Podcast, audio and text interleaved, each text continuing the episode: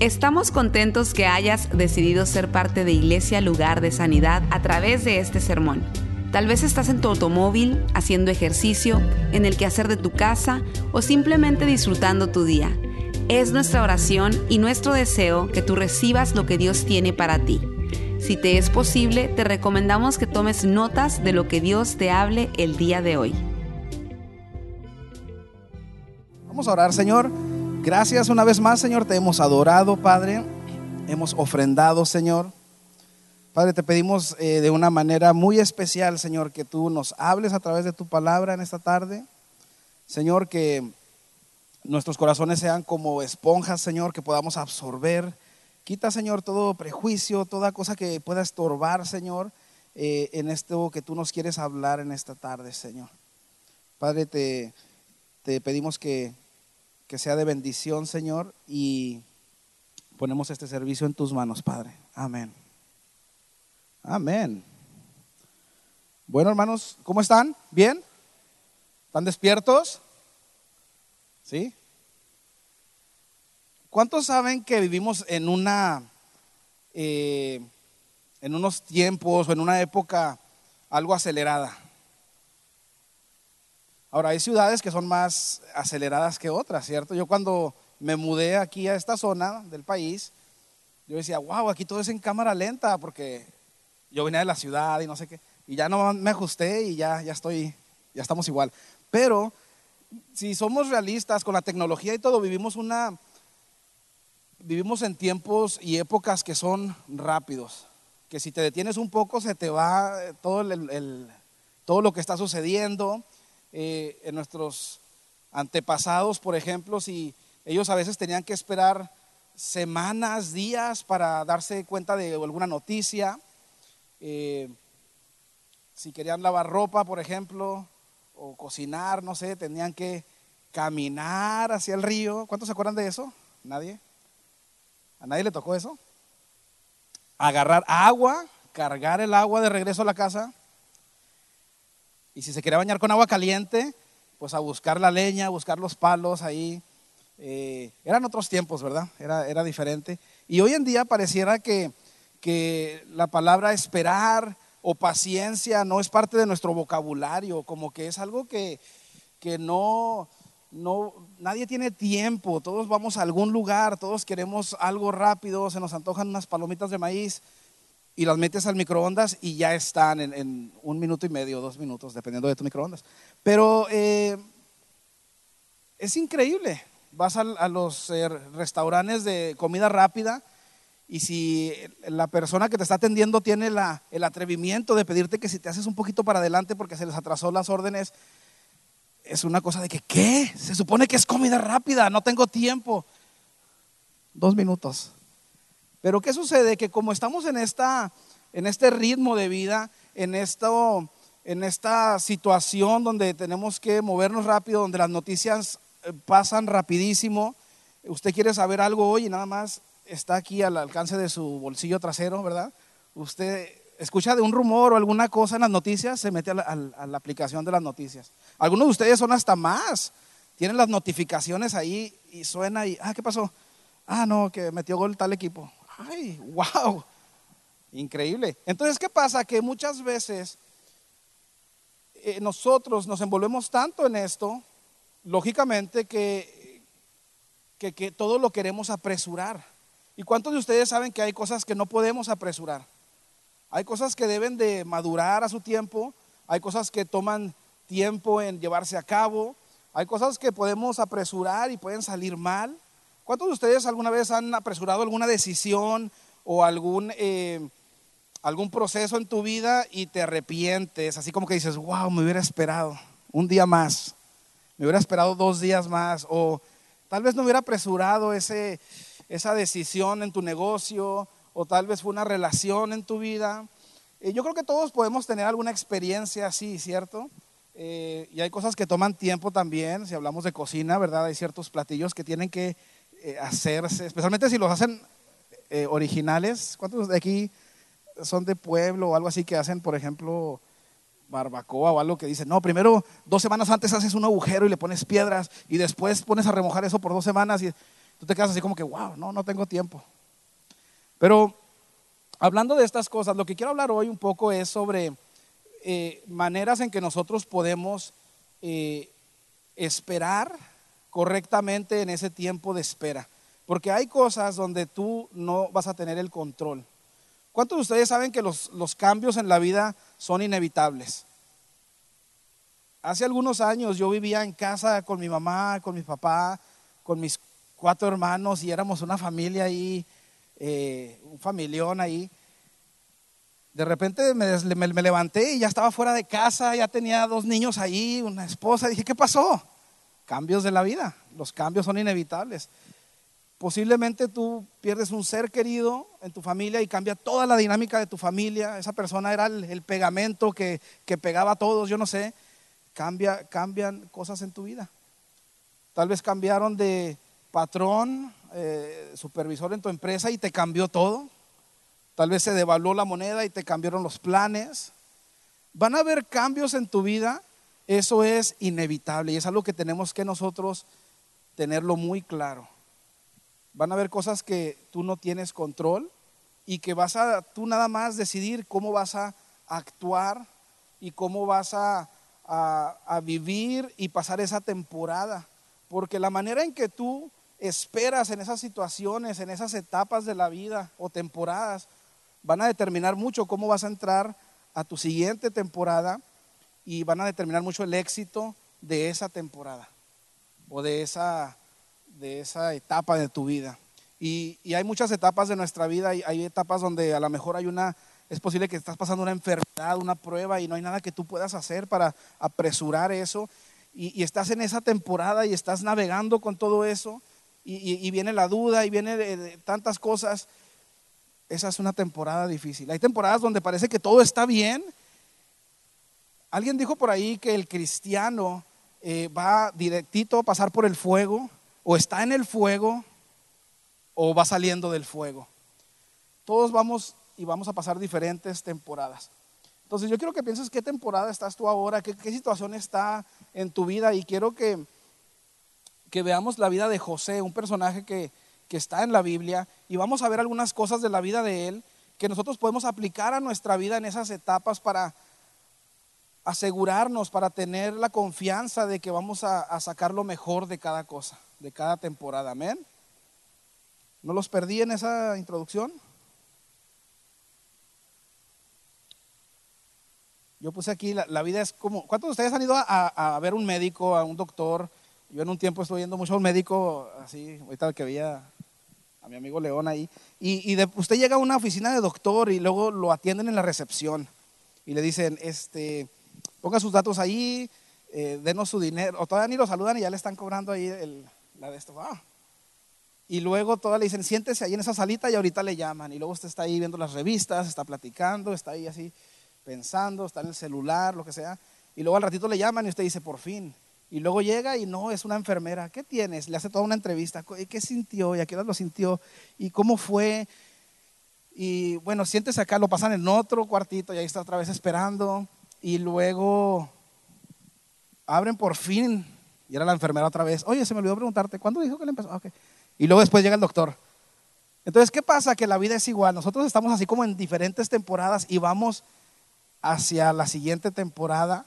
Entonces, eh, la vida es algo similar. Así que, fíjense, la vida de José, dice, eh, hablando un poquito de la paciencia, en Gálatas 5:22 dice, en cambio, el fruto del Espíritu es amor, alegría, paz, paciencia, amabilidad, bondad, fidelidad, humildad, humildad y dominio propio, paciencia. José es un personaje en la Biblia, está en, el libro de Génesis, es una historia tremenda, si usted no, no, no digo que no, no la ha leído o no la conozca porque todos hemos escuchado hablar de este personaje, pero cuando usted la lee de nuevo empieza a sacar nuevas cosas, cosas que, que a veces se le olvidaban a uno de la historia, pero José era un, era un joven que era el menor de sus hermanos. ¿Cuántos de aquí son el menor de su familia? ¿El bebé? El bebé, bueno, habemos varios bebés. Hay unos que dicen, yo no soy el, último, pero soy un bebé. Y este bebé era el consentido. Allá andaban los hermanos trabajando, eh, eh, cuidando los, el ganado, y el papá lo mandaba a él, hey, chécate a ver cómo están tus hermanos. Y él iba, y él, él era un joven que Dios, eh, la gracia de Dios estaba sobre su vida y él podía ver ciertas cosas y, a, lo mejor por su inexperiencia, él causó ciertas fricciones con sus hermanos al grado de que sus hermanos no lo veían bien.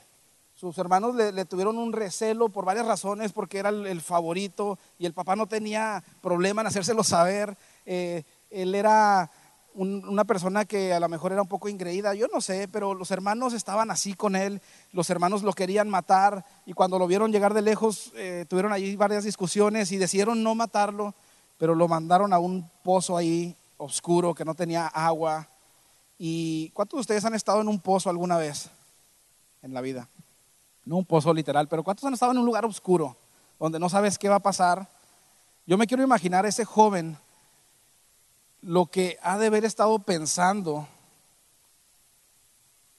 mis hermanos, ¿por qué me, aventaron ahí, me, quitaron mi túnica y me arrojaron ahí? Pero ¿por qué él está con todo esto?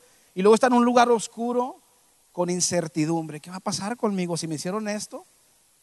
Alcancé a escuchar que me querían matar y, y me... ¿Cuántos de ustedes han estado en un lugar de incertidumbre? En un lugar de no sabes lo que va a pasar, en una temporada difícil. Una temporada donde tú estás eh, eh, esperando esa llamada telefónica tal vez y, está tu vida en ese hilo y José estuvo ahí. Después lo sacan y lo venden como un esclavo. Va pasando por ahí un grupo de gente y les vendemos este muchachón, danos tanto, ahí está, llévenselo. ¿Puedes imaginarte ese, ese pequeñín? ¿Pero por qué me están vendiendo? ¿Pero qué? Usted sabe que un esclavo no, no tiene voluntad, no, no puede hacer lo que le dicta su voluntad, no tiene derechos, él depende de otras personas, él está atado. Tal vez nosotros hemos sido esclavos de algo, lo venden y él va con todo esto, llega a un lugar y ahí como que lo compran y termina en una casa donde su suerte o su fortuna o su su destino empieza a cambiar un poco. Él comienza a, trabajar, él comienza a moverse. Y aquí es donde podemos ver algunas de las características de José, porque él era una persona que donde quiera que él estaba, él no se rendía. Él estaba en movimiento, él estaba generando, él estaba haciendo que cosas sucedieran. Él no, no, no se aferraba a su temporada como algo que iba a ser tal vez su destino final, pero, pero él estaba, y, lo, podemos ver porque lo vemos hasta el, hasta el final de su, de su vida. Él se fue de ser un muchacho, casi intentando, casi lo matan sus hermanos, y llegó a ser un líder de una nación, básicamente librándolos de una temporada terrible de hambre, donde pudo salvar mucha gente. Pero podemos ver todos esos procesos. Después tiene un proceso ahí donde lo meten a la cárcel injustamente. Está en una prisión. Yo no sé cuántos han estado en una prisión. No levanta la mano. Una prisión así.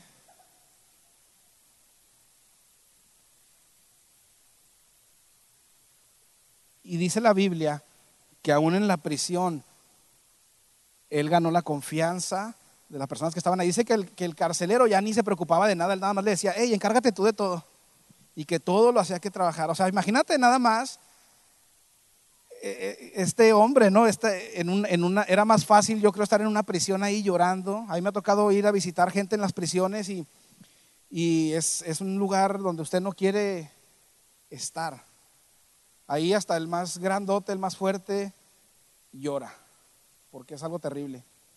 Pero eh, sin embargo podemos ver que en la prisión Él está haciendo que las cosas sucedan, en la prisión, él empieza a revelarle sueños a personas y todo esto lo lleva, Dios va, la mano de Dios va sobre él eh, y él llega a ser una persona que, que se llega al, con el faraón y, Dios lo usa de una forma tremenda. Si quiere leer la historia o ver la serie, está la serie ahora, ¿no? De, no, sé, no sé qué tan apegada sea esa serie que está pasando ahora en la televisión, pero sé que es algo de José, pero Génesis 37 al 50 por ahí, léala. Pero a lo que quiero ver es de que nosotros estamos en diferentes etapas, hermanos. Y yo, yo rescaté leyendo la historia y, Y yo rescaté que hay cosas que nosotros podemos aplicar en nuestra, en nuestra vida que nos pueden ayudar. Nos pueden ayudar a que cada temporada saquemos lo mejor de ella. Porque José, nosotros si, vemos todo lo que él pasó, hay suficientes cosas ahí para que José hubiera sido un, ah, un muchacho que pudo haber, pudo haber sido alguien. Oh, José empezó muy bien, andaba ahí con nosotros, pero ahí quedó tirado en un pozo. No, hombre, ahí eh, José iba, pero lo vendimos, ya nunca supimos nada de él. Lo metieron a la cárcel y ya no se supo nada de él. No, o sea, había suficientes razones en la vida de José para que él hubiera sido un, pudo haber sido. Yo creo que Dios, hermano, quiere que usted llegue a ser todo lo que usted tiene que ser y no un pudo haber sido.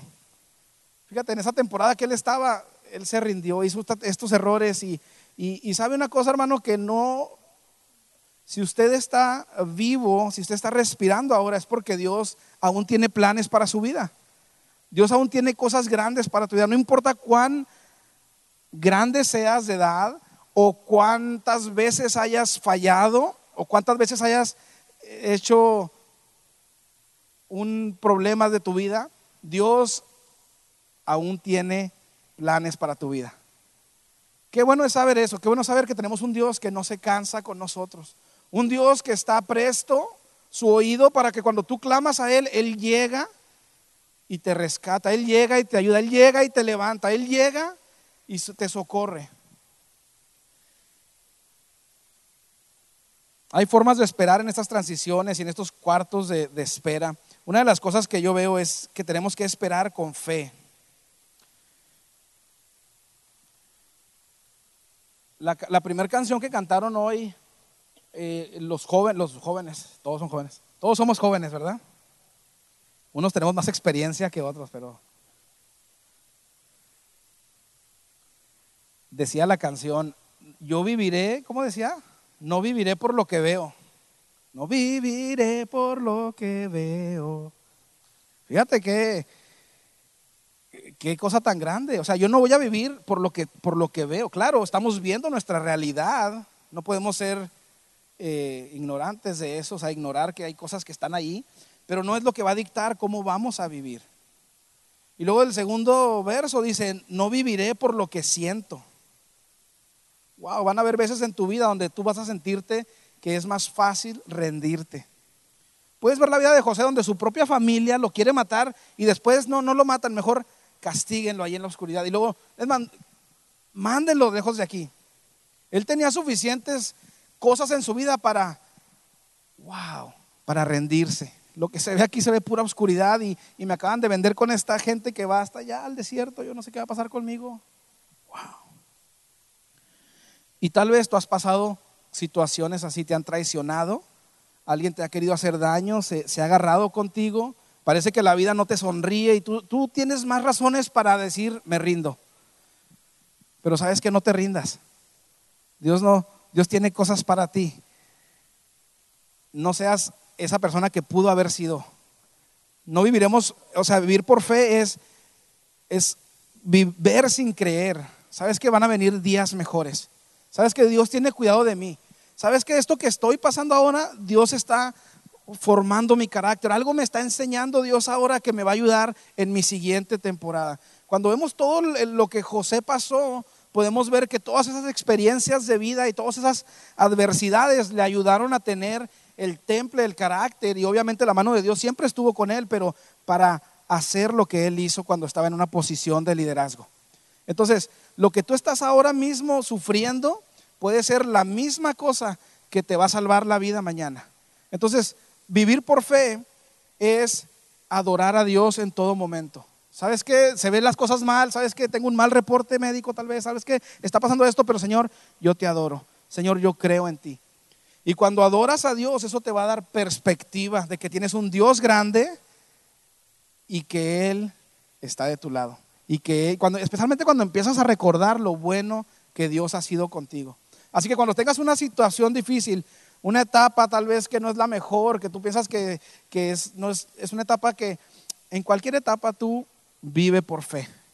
Tú no, te, no, no nada más, se puede ver muy feo alrededor, pero agárrate de Dios y adórale a Dios. Cuando adoramos recibimos perspectiva de que Dios tiene el control. Josué actuó con fe. Cuando tienes fe actúas diferente. José anduvo positivo. Él prosperó. No se trata de entender, sino de creer. Dios te está moldeando y está preparándote. Así que adora. A veces no vas a entenderlo todo.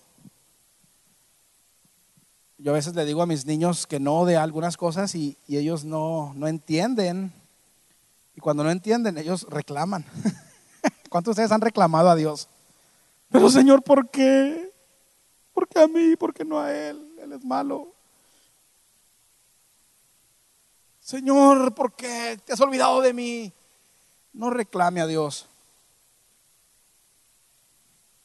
Mis niños me reclaman a veces, pero ¿por qué? Les trato de, hacer entender, ¿verdad? Pero no se trata de entender, se trata de, de aceptar y de adorar a Dios y, y tener fe y saber que Dios está en control de todas las cosas. Esa es la clave. Esperamos con esperar activamente. La espera debe de ser, eh, espera, espera activamente. Habían dos, niñas que iban tarde a la escuela y iban corriendo. Ándale ya, ya son las, faltan cinco minutos, corre, iban corriendo por la banqueta. Y luego dice, no, no vamos a llegar, se ve muy lejos. ¿Qué hacemos? Ya sé, vamos a orar. Sí. Y una hincó ahí, Señor. Y la otra salió corriendo, Señor, ayúdame. ¿Quién creen ustedes que llegó tarde? hay que esperar activamente, hay que, hay que estar en, en tu espera donde tú estás, ten iniciativa. Sirve con pasión donde estás como si fueras a morir ahí.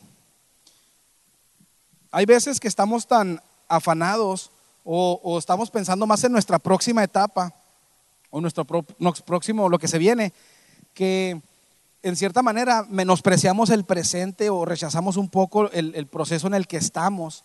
Y, y no debe de ser así.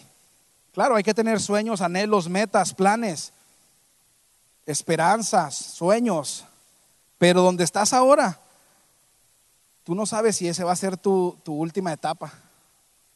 Sirve donde estás, ahí donde estás. Si, estás. si eres un obrero en alguna compañía, sirve ahí como que sé el mejor obrero de esa compañía.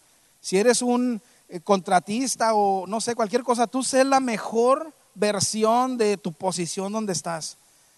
Si has estado medio flojo en las cosas de Dios, sabes que agárrate de las cosas de Dios. Si no has servido eh, donde estás en tu ministerio, lo que sea, sirve como si ese fue el fue lo que te llamó Dios a hacer. Ese es tu presente, es todo lo que tienes. Sirve con pasión donde estás, como si fueras a morir ahí. Muchas veces creemos que vamos de paso o que solo estaremos un tiempo, pero no lo sabemos. Entrega hoy todo donde estés. Muchos solo viven esperando su próxima temporada y no hacen nada. Haga algo tenga iniciativa. Podemos ver que José, wow, estaba en la cárcel. Hey, hey, tráiganos los para acá, hey, limpien acá. La persona mejor dijo, no, pues yo que estoy, yo mejor nomás que, que no se me escape y que él haga todo. Y cuando estuvo en, con Potifar en la casa, igual. Él, él corría todo, él tenía, él prosperaba. ¿Por qué? Yo digo que si era una persona que era pasiva, que estaba nada más ahí, él no hubiera hecho todo lo que su vida refleja. Él era una persona que donde estaba, él florecía. Donde usted esté, florezca. Esfuércese. Haga el extra, váyase la milla extra. No haga lo suficiente, o como me decía antes un compañero de trabajo, decía, mira, solo haz lo suficiente para que parezca que estás haciendo muchas cosas, pero tienes que saber cuándo esconderte. Y yo estaba así, oh, es un maestro. No, no es cierto. Yo decía, wow, ¿qué, qué tipo? ¿Qué? Le agarré dos tips ahí, no, no es cierto. Pero hay personas que son así, no, no, esfuércese porque sabe una cosa. Yo recuerdo hace muchos años, yo este, trabajaba con jóvenes mucho y, había, había, una vez un, joven, una joven, y yo le decía, oye, pero ¿por qué no le entregas tu vida? Porque la conversación iba en ese tono, ¿no? Y sí, yo sé que Dios me quiere usar y Dios ya me lo dijo y me lo confirmó y yo quiero... Gracias, Señor. No lo iba a decir. Pero.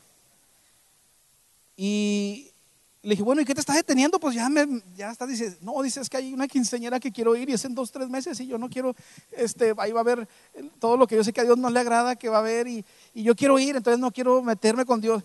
Y yo les, yo me quedaba así y le dije, ¿sabes qué, mija? Tú no sabes si vas a vivir para diciembre o para tal fecha. Hoy es el día de salvación, hoy es todo lo que tenemos, hoy es la oportunidad que Dios nos da. Y hay veces así que hay cosas que nos frenan y que calculamos. Eh, yo he contado esa historia, mi abuelita tenía unas, eh, unos eh, burós, unos muebles ahí donde ella lo, tenía llave. Y cuando íbamos de vacaciones, ella nos tendía, ay, aquí pueden dormir. Ya ven cómo es cuando visita alguien en su pueblo y aquí nos, nos tendía para dormir en la sala o así. Y luego tenía unas cobijas que nunca nadie tocó, unas sábanas muy finas que decían, no, no, eso es para cuando venga visita bueno, yo creo que en todas las vacaciones que fui en años, yo nunca vi que se usaran esas sábanas. Yo no sé ahorita quién las estará usando, pero, pero si usted tiene unas sábanas ahí, sáquelas, úselas porque hoy es todo lo que tenemos.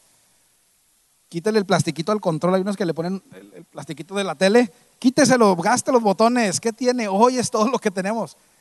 A veces nos guardamos tantas cosas, pero no, hablando un poco más en serio, no se reserve sí, anhele, planee para mañana, pero no viva, viva hoy, que Dios lo quiere usar hoy, amén. O sea, estamos hablando de la espera y de estas temporadas, así que espere con fe, espere activamente, en movimiento. Por tanto, puesto eh, que tenemos en derredor nuestra tan grande nube de testigos, despojémonos también de todo peso y del pecado que tan fácilmente nos envuelve y corramos con paciencia la carrera que tenemos por delante. Y en Génesis 39, 21,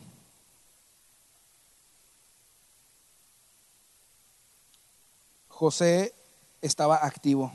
Ahí dice que el Señor estaba con él y hacía prosperar todo lo que él hacía. El guardia de la cárcel no se preocupaba de nada de lo que dejamos, de lo que dejaba en sus manos. Así que, número dos, actívese, actívese, hágase un inventario. ¿Dónde estoy flojo en mi, en mi vida hoy?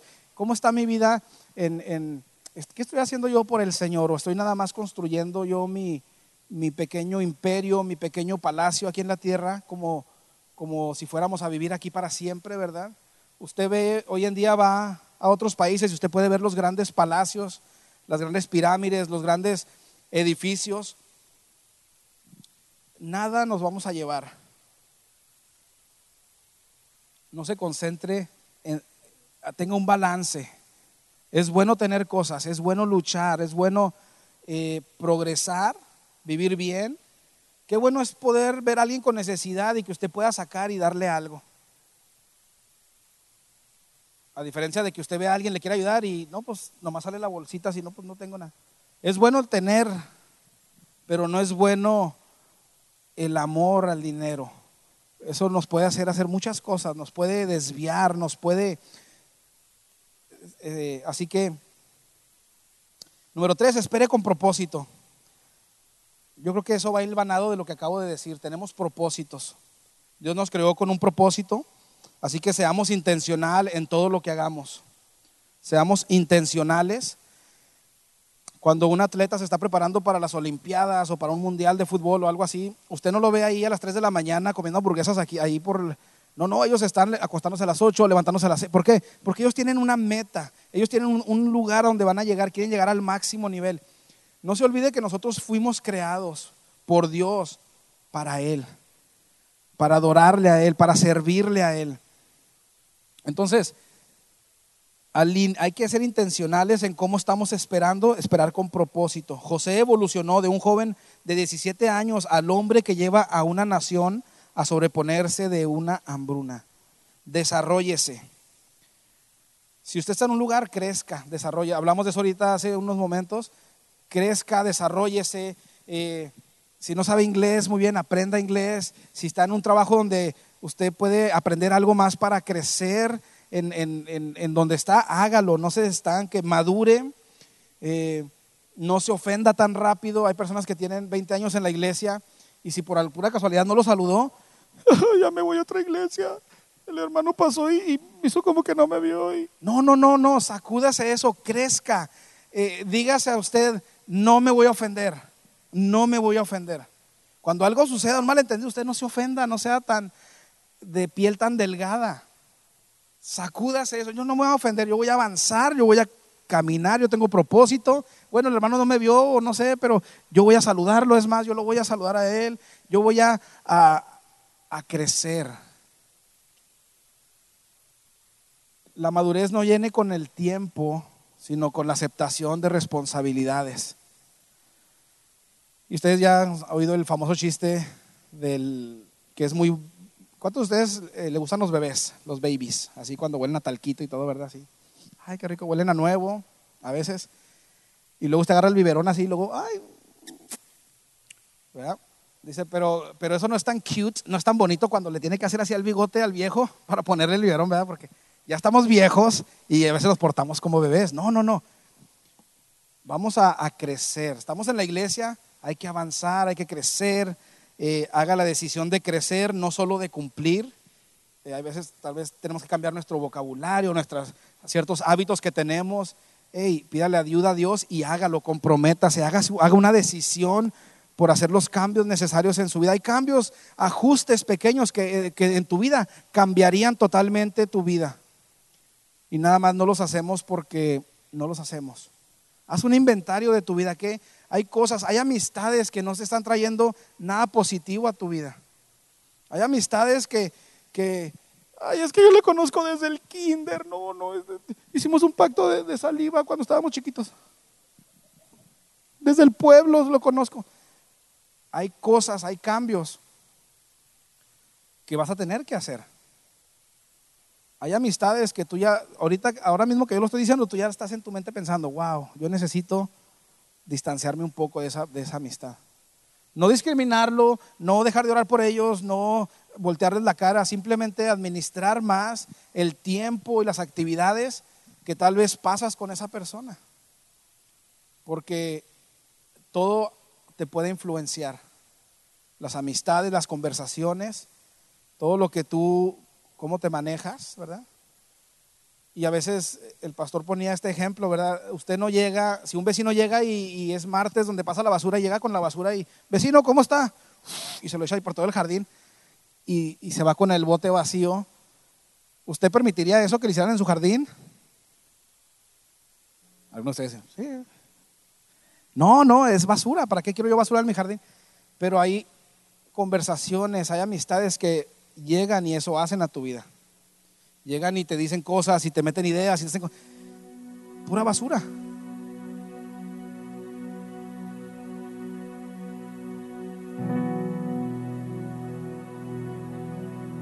Así que, número tres es espera con propósito. Crezca. Van a haber cosas en estas etapas que Dios te va a poner que las tienes que pasar, las tienes que vivir. No las pelees. Agárrate de Dios. Confía en Dios.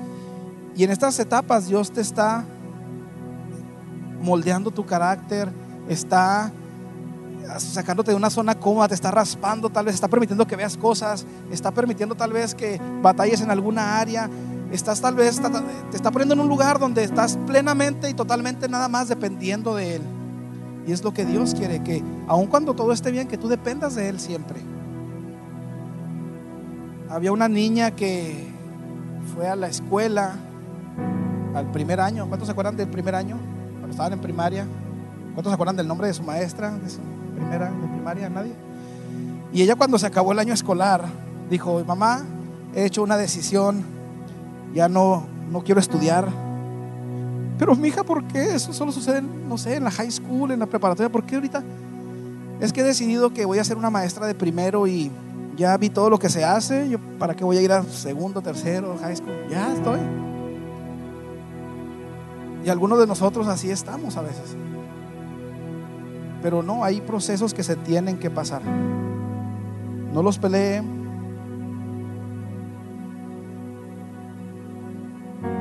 Y lo último es, en el proceso, disfrute el proceso.